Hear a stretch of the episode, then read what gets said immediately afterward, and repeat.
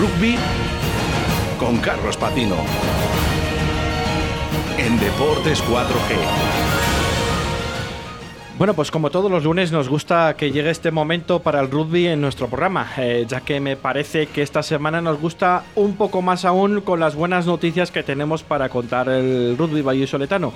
Vamos a la tarea desde ya con nuestro compañero y amigo Carlos Patino. Muy buenas tardes, Carlos. Muy buenas tardes, Rubén. Antes de nada, vamos a escuchar el que por derecho propio se ha convertido casi, casi, casi en el himno extraoficial del rugby vallisoletano.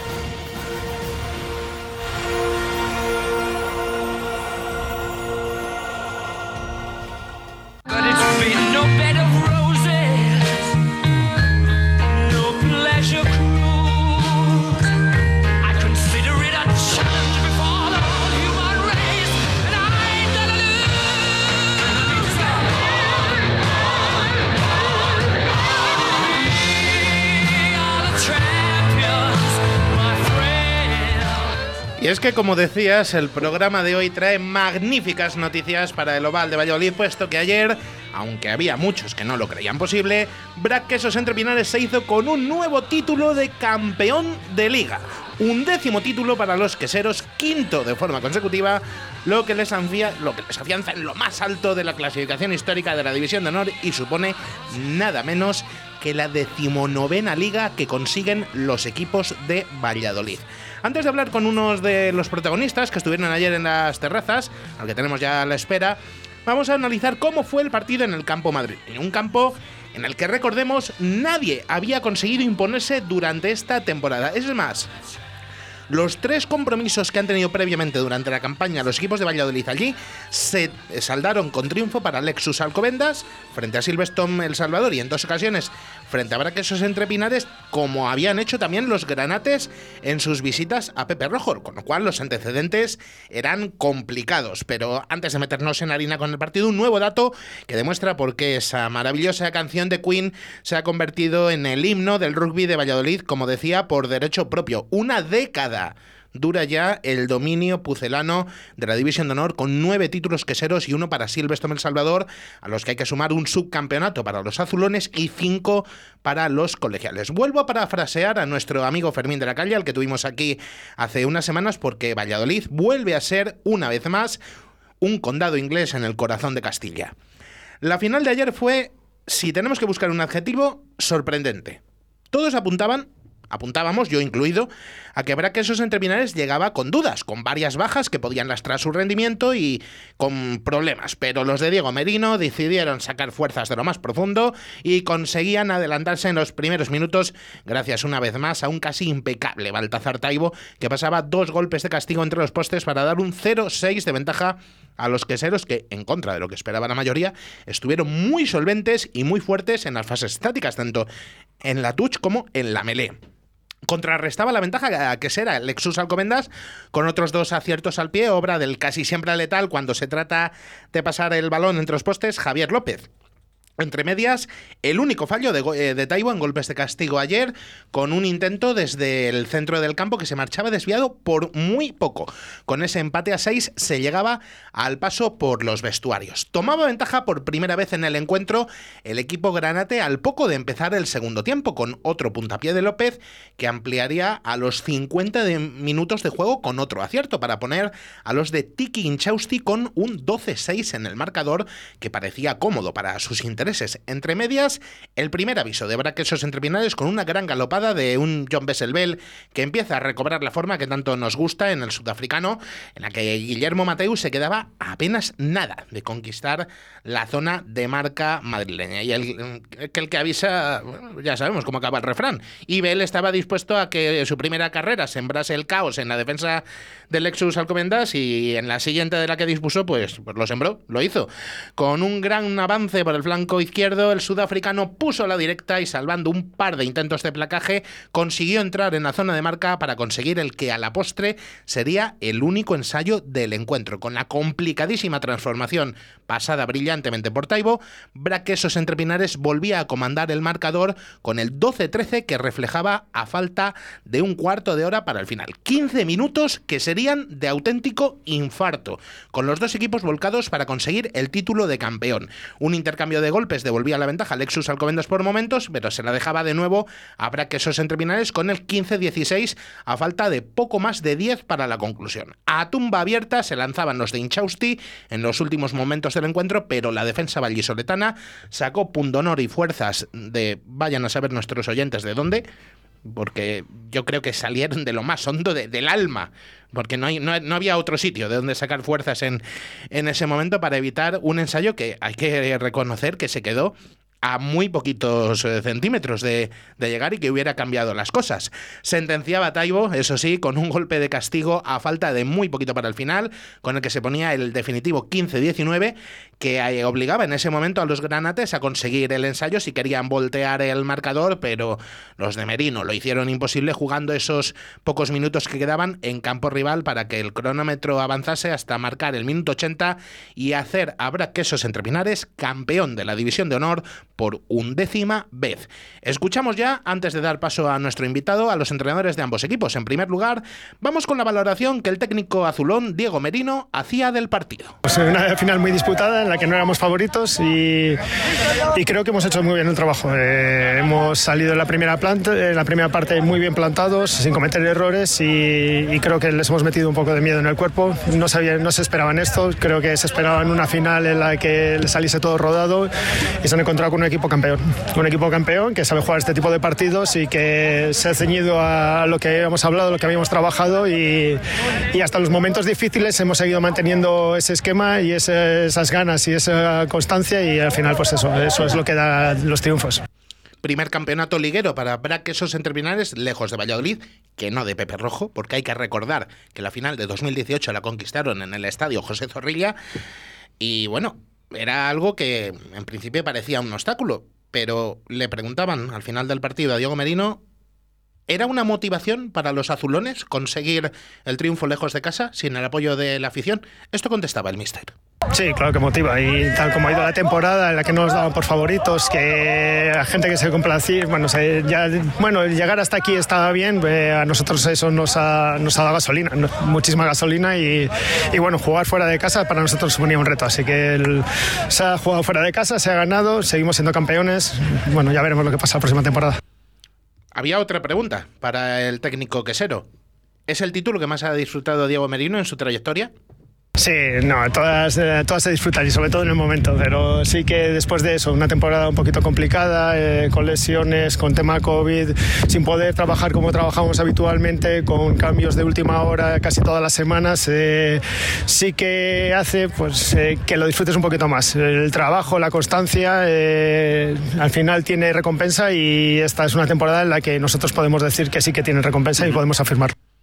Este título de campeón de la división no supone solo eso para el equipo quesero, Rubén, porque es el pasaporte tanto para la disputa de la próxima edición de la Copa Ibérica como de la Supercopa de España. Esto es lo que opinaba al respecto Diego Merino. Sí, nos gusta. al final eh, la Copa del Rey no te da eso y la Liga sí. Te da el poder jugar la Ibérica, poder disputar la Supercopa y... Y bueno, pues eh, otra temporada más con el título y a ver lo que pasa la siguiente. Vamos a escuchar también cuáles eran las impresiones por parte del entrenador del Lexus Alcobendas, Tiki Inchausti, que hacía esta valoración del encuentro. Han cometido menos errores, hemos cometido muchos. Yo creo que ha sido el partido que más errores hemos cometido de todo el año. Es verdad que el Braga ha metido una presión extra y eso te hace cometer errores. Pero bueno, al final, al final era un partido de errores. La final es el, que, el equipo que, más fino está y que menos lo comete, es el que se. Así valoraba el entrenador de Lexus Alcobendas el desempeño de los suyos a lo largo de toda la temporada. La temporada ha sido una gran temporada. Hemos, marcado durante todo el año creo que bastante el ritmo de, la competición. Hemos hecho muy muy buenos partidos. Pero bueno, al final esto es la finita ¿no? que se te queda porque después de un buen año no culminarlo con, con la final, pero hay que reconocer que el Braga ha hecho un buen partido, ha jugado mejor que nosotros y se va a llevar. Hay que recordar que los granates tienen otro importante compromiso en apenas siete días, bueno, seis, contando desde hoy, con la final de la Copa de Su Majestad el Rey ante Universidad de Burgos bajo cero. ¿Afecta esta derrota de ayer al equipo madrileño? Escuchamos a Tiki. No, no hay tiempo para quedarse en el suelo. Estamos ya arriba, estamos otra vez a tope a, por, a por nuestro máximo nivel, a por los mejores entrenamientos de esta semana y a por esta final. Vamos a ir cerrando este capítulo dedicado a la final de ayer con un protagonista de excepción, como anunciábamos antes, tanto de este último triunfo de Braquesos entre Pinares como de la gran mayoría de éxitos azulones. Saludamos ya a Francisco Blanco, conocido en el mundo del oval como Pacote. Muy buenas tardes, Paco. Hola, buenas tardes, Carlos. ¿Cómo estás? ¿Qué tal todo? Bien, todo bien. Imagino que, que tú eh, por las nubes como el resto de compañeros. Así que lo primero de todo, enhorabuena por esta nueva liga. Muchísimas gracias, Carlos, porque se, se agradece bastante y además, como, como lo comentabas, has hecho, has hecho un resumen casi perfecto del partido, súper detallado. Y, y, más que el partido es la temporada. La temporada ha sido muy difícil, ha sido, pues, al principio la incertidumbre de no saber si vas a jugar o no vas a jugar. Acuérdate, al principio en agosto la gente no sabía si la liga empezaba, los jugadores tuvieron un poco que buscar un poco las habichuelas hasta que un poco ya hubo luz verde para empezar para arrancar la liga. Y bueno y así ha sido un poco la tónica de todos los clubes eh, Alcobendas también empezaba Alcobendas y Salvador empezaban a jugar la Copa del Rey que no se pudo disputar el año pasado. Entonces era un una temporada un poco transitante la anterior y, y esta y al final bueno se ha acabado bien y, gracias a Dios para, para el BRAC se ha conseguido se ha conseguido ganar en el plano personal yo este año estaba en la liga con el, los, chicos del sub 23 echando una mano y bueno, pues por circunstancias hay dos compañeros que se lesionan y, y bueno, y no queda otra que echar una mano al, al club y, ahí hemos estado aportando lo que hemos podido. Escuchábamos antes, Paco, a Diego Merino, pero queremos saber tu opinión. ¿Es esta liga la más especial por haberla conseguido lejos de Valladolid? Mm, cada liga es diferente, cada liga es diferente. Esta no, no es especial por haberla conseguido fuera de Valladolid, yo creo que es especial por el tema de, de pospandemia que, hemos vivido. Mm, sí que es verdad que, bueno, Alcobendas, pues este año era. Mm, ha dominado la liga regular, ganando desde el principio la, Copa del Rey. A nosotros nos ganó en Pepe Rojo los dos partidos que tuvo, nos eliminó de la Copa del Rey, eh, campeón de la liga regular, ahora tiene la final de la Copa del Rey. Es decir, era el, el rival a batir era en este año era, era Alcobendas que la gente dice que es la sorpresa del BRAC haber ganado la Liga este año, yo tampoco creo que sea la sorpresa. Es decir, el BRAC lleva nueve años eh, o diez años ganando y disputando este tipo de finales. No no es sorpresa, sí que es verdad que puede ser un poco... Y no era favorito, no era favorito, pero tampoco es la sorpresa. El BRAC está acostumbrado a jugar este tipo de partidos, una generación muy buena, eh, entonces, pues bueno, pues pues sí que sí que es especial, pero no tan especial como los anteriores. Paco, mi enhorabuena por ese título de liga. Una pregunta que nos hacemos todos. Sí. Eh, ¿Hasta dónde está el límite del BRAC? No se sabe. Es ir partido a partido, año a año y, y, y hasta donde sea, hasta donde, hasta donde dejen a, a, esta generación. Está ahora liderada por Diego Merino, que está haciendo un trabajo espectacular. También la directiva se está trabajando una línea muy buena los jugadores eh, cada vez tienen, es muy importante que, que, siempre tienen esa ansia de ganar o esa, esa competitividad de, hasta los, los, minutos finales, sobre todo en, en estas fases finales de liga. De hecho, pues, pues no le hay. Partido a partido vamos a ir hasta donde lleguemos. Y cabe recordar la importancia que ha tenido en estos años eh, gloriosos, podemos decir, de Braquesos entre Pinares, una figura a la que teníamos aquí hace unas semanas que ayer ponía fin a su etapa como quesero, como es la de Mario Barandiarán, también importantísimo. Eh, Paco, se presenta una nueva temporada en la que podéis volver a ser el completo dominador del rugby, no ya español, sino de la península, con participación en las cuatro competiciones y quién sabe si en Europa eso está por ver. Nos decías que partido a partido, pero ¿a por todas o con cautela? Por supuesto, por supuesto, no, yo creo que hay que ser ambiciosos y al final una, una señal de identidad que tiene el BRAC es, es donde, donde esté, dar, dar lo mejor que tenga.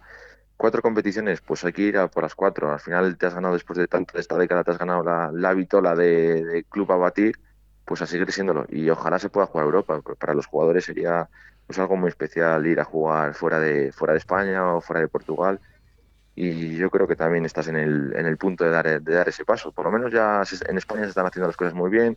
Hablabas antes de Mario Barandarian. Mario, pues al final ahora se va a recoger un poco todo lo que ha sembrado. Al nivel de categorías inferiores ha hecho un trabajo yo creo que excepcional.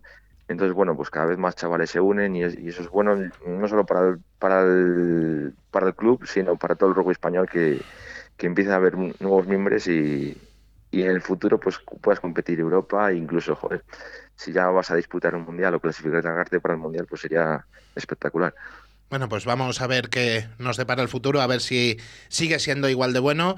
Desde Deportes 4G te repetimos nuestra enhorabuena por este nuevo título de liga, ahora el merecido descanso veraniego y a ver si puede ser una gran temporada la que viene. Muchísimas, gracias. por. Muchísimas gracias a vosotros. Pues gracias a ti por habernos dedicado estos minutos, Pacote, y lo dicho, enhorabuena y a por todas.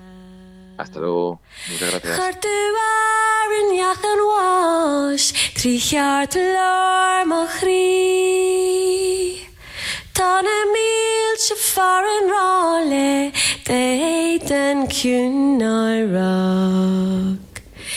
¿Cómo, ¿Cómo, te gusta la voz de Andrea Cor? Que, oye, no se me ocurría un colofón mejor para después de eh, un triunfazo como, como el de ayer, después de que nos haya atendido Pacote, había que poner una canción preciosa como este Brijo ni Maila de, de The Course en gaélico. Espectacular. Vamos con otro par de, asuntos, porque el sábado se ponía en juego la última plaza para la próxima edición de esa división de honor en la que Braquesos Anteprinas defenderá título con un apasionante encuentro de promoción entre Mazavi Santander Independiente y Vizcaya Guernica Rugby Taldea.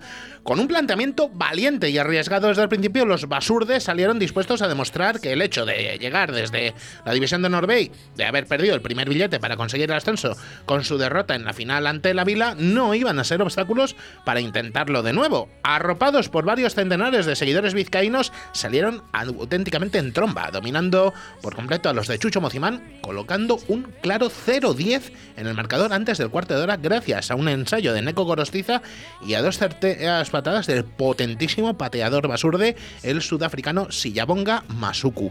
Los cántabros parecían reaccionar poquito a poco y acortaban distancias con un golpe de Aaron Forrest, pero lejos de dominar a los de Maidagan, los vizcaínos estiraban aún más su ventaja, primero con un nuevo golpe de Masuku, contrarrestado, eso sí, por otro acierto de Forrest, 6-13 en ese momento, y con una gran carrera del medio de Melé y Kerola Eta, transformada de nuevo por Masuku, que ponía un contundente 6-20 en el marcador para los Guernicarras. Conseguían una mayor renta con otra buena jugada firmada por Facundo Lamas para, con transformación de Masuku, poner el 6 27 al descanso. Ojo a ese marcador, vaya primer tiempo de Vizcaya Guernica. Intentaban reaccionar los cántabros en el segundo tiempo, aunque todo hacía indicar que era ya demasiado tarde para contener ese huracán basurde.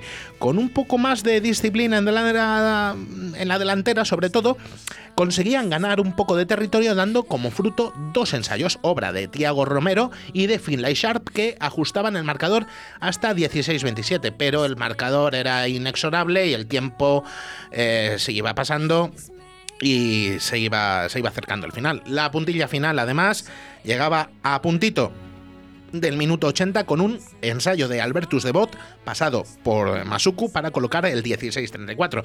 Y en la última jugada del encuentro, aunque era casi anecdótico ya, llega un ensayo que sería estéril de Alexander Gray que dejaba el marcador final en 21-34. De esta forma, Vizcaya Guernica consigue dos años después de su descenso el retorno a la máxima categoría, siendo el tercer equipo procedente de la División de Honor B que lo hace de forma consecutiva, tras haber ascendido en las dos campañas anteriores Club de Rugby Santander y Les Abelles de Valencia. Desde Deportes 4G le damos también nuestra enhorabuena a Vizcaya Guernica. Bienvenido de nuevo a la División de Honor, en la que será su decimoquinta temporada en la máxima categoría y queremos transmitir también todo nuestro ánimo y nuestro apoyo a Mazavi Santander Independiente, que estamos seguros de que volverá pronto, muy pronto, a la División de Honor, la cual, recordamos, abandonan tras ocho años en lo más alto.